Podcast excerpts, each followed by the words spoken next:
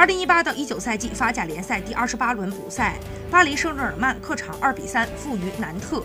伤兵满营的大巴黎最近三场法甲一平两负，未尝胜绩。他们连续三次错过提前夺取本赛季法甲冠军的机会。本场比赛，阿尔维斯率先攻入一记世界波，但随后卡洛斯梅开二度。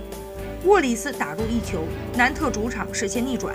中场前，小将居克吕扳回一分。全场比赛，巴黎圣日耳曼控球率高达百分之七十一，却输给控球率只有百分之二十八的南特。本场姆巴佩被图赫尔以轮休为由排除在大名单外，无缘登场。结合此前姆巴佩抨击战术的背景，大巴黎疑似内讧。